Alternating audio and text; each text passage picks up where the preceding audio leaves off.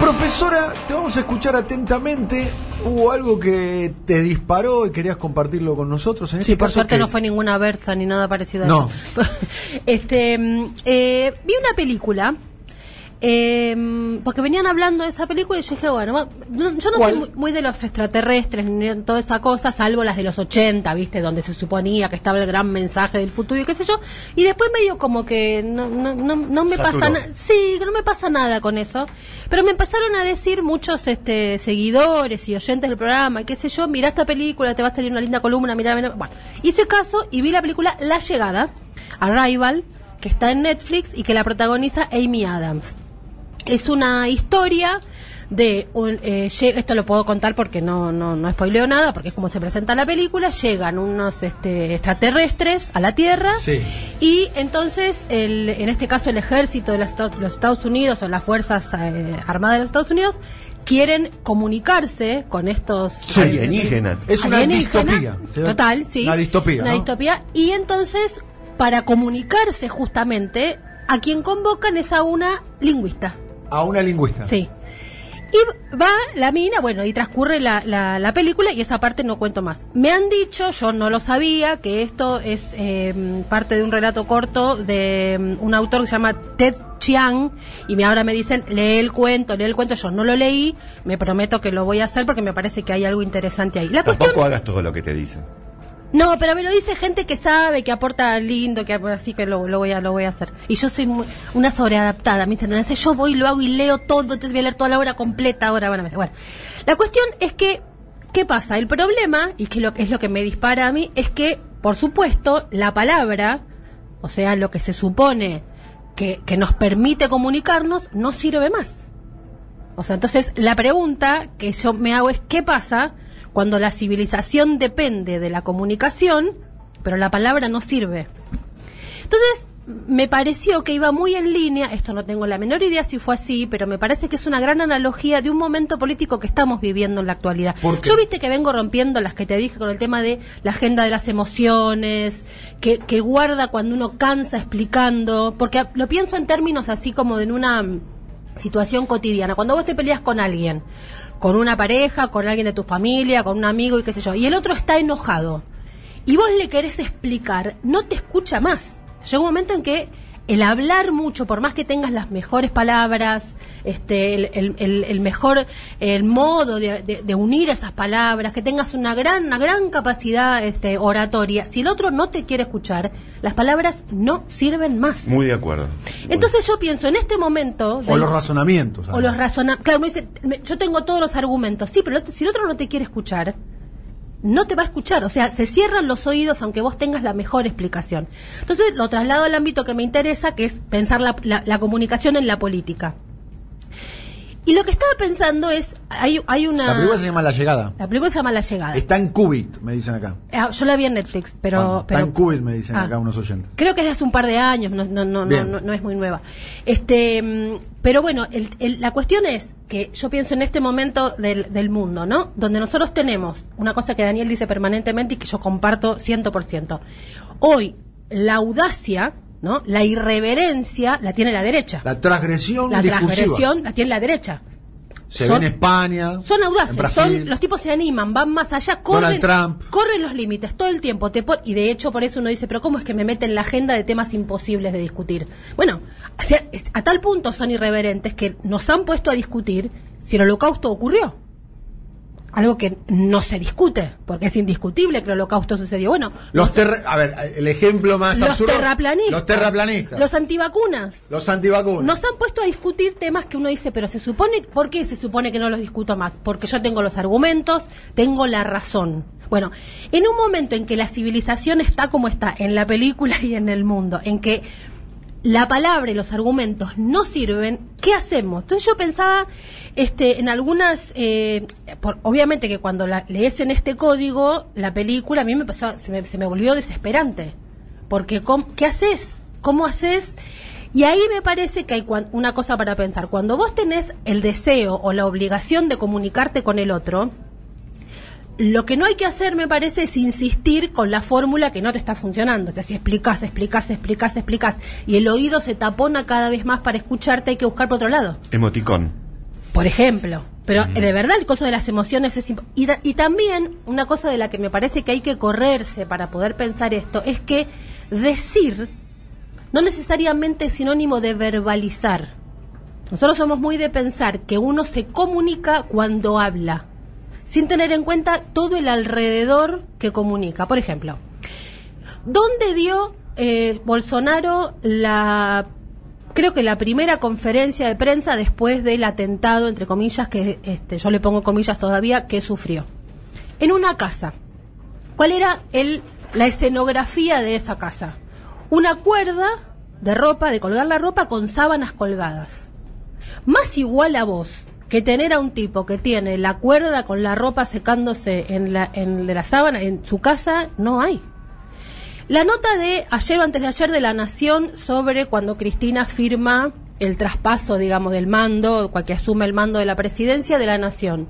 No dicen una sola palabra sobre lo que sucedió. Cuentan todo el alrededor, que tenía piedras energéticas, los libros, o sea, todo eso que yo estoy segura que Cristina no pensó cuando estaba comunicando esa escena. Y sin embargo, los ojos van a otro lugar. Un meme muy de Twitter que es esto de este una chica eh, en general así que aparece una presenta una foto en, ro- en- ropa interior o en, en bikini qué sé yo con en general cuerpos este, maravillosos de estas chicas y que pregunta en esa foto qué me harías y le responden cosas como por ejemplo te, te, te revocaría la pared este te tendería la cama o sea la gente le responde cosas Sí, o decime algo caliente, agua para el mate. agua para el mate Claro, por ejemplo Decime algo que no sepa Claro, pero- pero ahí- una teoría científica. pero ahí es el juego de la palabra. Yo digo cuando ella pregunta qué me harías y la gente, le- los varones en general, le responden en chiste, pero sobre algo que está en la foto que no, Pero es, que ella. no es ella, claro. O sea, lo- es- el, el objetivo de esta chica es comunicar desde su cuerpo con su pregunta y la gente le responde sobre lo que ella no preguntó. Bueno, esa es la comunicación hoy. Entonces, no, ¿qué, qué se hace cuando vos querés comunicar y no, no te- la palabra no te sirve? Mm. Porque no hoy la comunicación no es que a mí me gusta que sea así. Estoy diciendo que es lo que termina pasando. No pasa por ahí. No está funcionando por ahí. Entonces me parece que hay que los, los movimientos progresistas o nacionales, populares o lo que sea, si quieren poder hablarle al que tiene el oído taponado de tanta palabra, tienen que encontrar ¿Te puedo otro modo de comunicarse. Te puedo decir algo, el otro día lo conversamos eh, por teléfono, y hablábamos con vos. Uno de los temas eh, centrales, ustedes saben que está muy instalado, el tema de el peso de los evangelistas en general y en Brasil en particular, donde ya han tenido una bancada propia, tienen el segundo canal de televisión, que es la red de Record, bueno, muchas cosas que ya saben y que los oyentes de este programa lo venimos relatando hace mucho tiempo y demás. Y hay muchos estudios eh, de opinión pública que se están haciendo, uno que lo hace Datafolia, otro que lo hace Ibope, que es una empresa de origen brasilero, eh, Ibope, la que mide el rating aquí en la Argentina, del crecimiento de los evangelistas que están a punto, hasta hace poco, eh, Brasil era, sigue siéndolo, el país con más católicos en el mundo. Eh, pero la, la proyección es que, la proyección es que dentro de 15 o 20 años los evangélicos superen a los católicos en Brasil, de seguirse esta eh, progresión. Y el peso electoral que están teniendo los evangélicos eh, en Brasil, casi que es uno de los grandes soportes eh, políticos que tiene Jair Bolsonaro. La pregunta que surge es, ¿siempre la derecha tuvo el voto evangélico?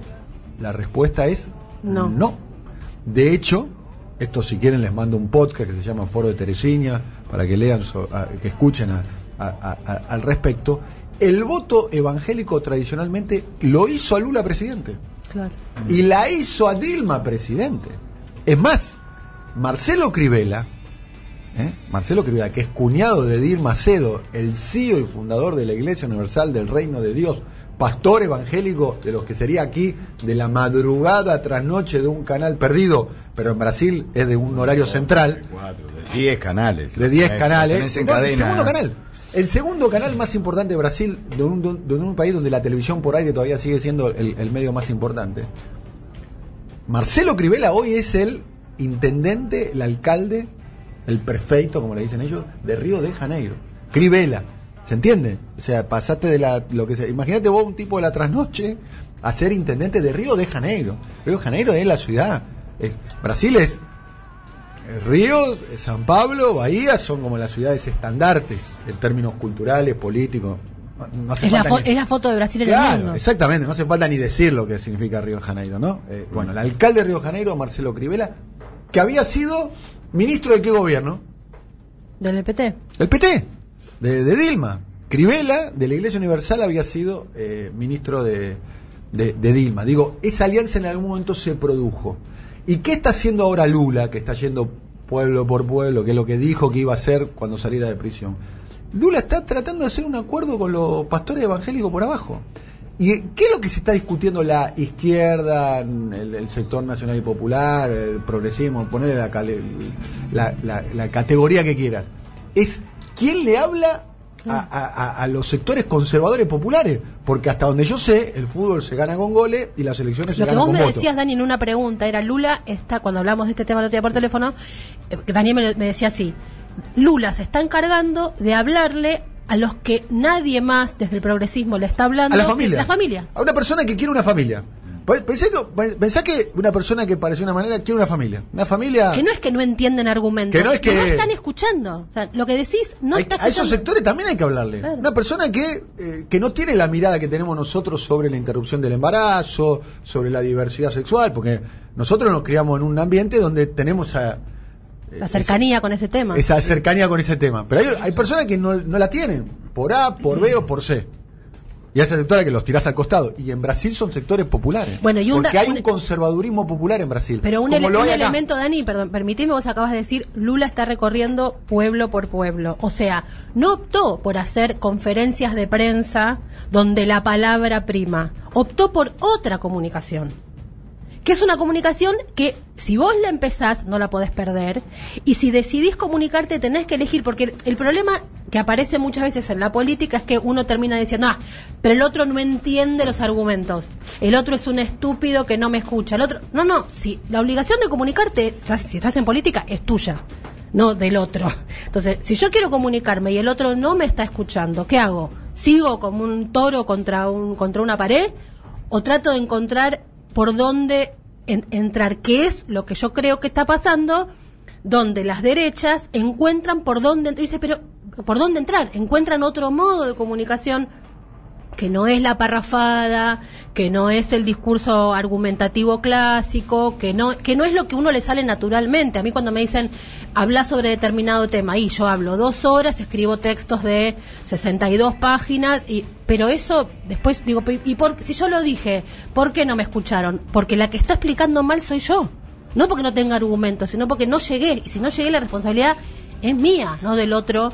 Que, y hay, un, hay una, una, una parte de la película donde dicen, el lenguaje es el cimiento de la civilización, lo que une a los pueblos. Dice, es la primera arma usada en un conflicto. Yo decía, entonces, ¿qué pasa cuando el conflicto existe? Mi arma es el lenguaje y el lenguaje no me sirve. ¿Cómo hago? Y uno piensa, por ejemplo, en situaciones que han contado los médicos sin fronteras, por ejemplo, que no se podían comunicar con la palabra y se comunicaban con una camiseta de Maradona. O la música. La música te transmite cosas aunque vos no entiendas. Hay otros modos de comunicación que la civilización tiene. Me parece que hoy la política está en una encerrona de comunicar únicamente a través de la palabra y desestimar todo el resto, como si todo el resto no fuera parte de la comunicación. De hecho, hay una parte graciosa este, de la película donde uno dice, este, sí, yo sé mucho de comunicación, pero sigo soltero. O sea, no es- saber comunicar no es garantía de que otro te, te vas a acercar a otro, de que te va a querer. En las No, aulas pasa lo mismo, el docente que dice, yo expliqué la clase. Sí, pero no te entendió no te nadie. o no te estaban escuchando. ¿Y Sí. por qué no estaban escuchando? ¿Qué pasa que no te estaban escuchando? Bueno, muy buena la columna de la profesora Mariana Moyano.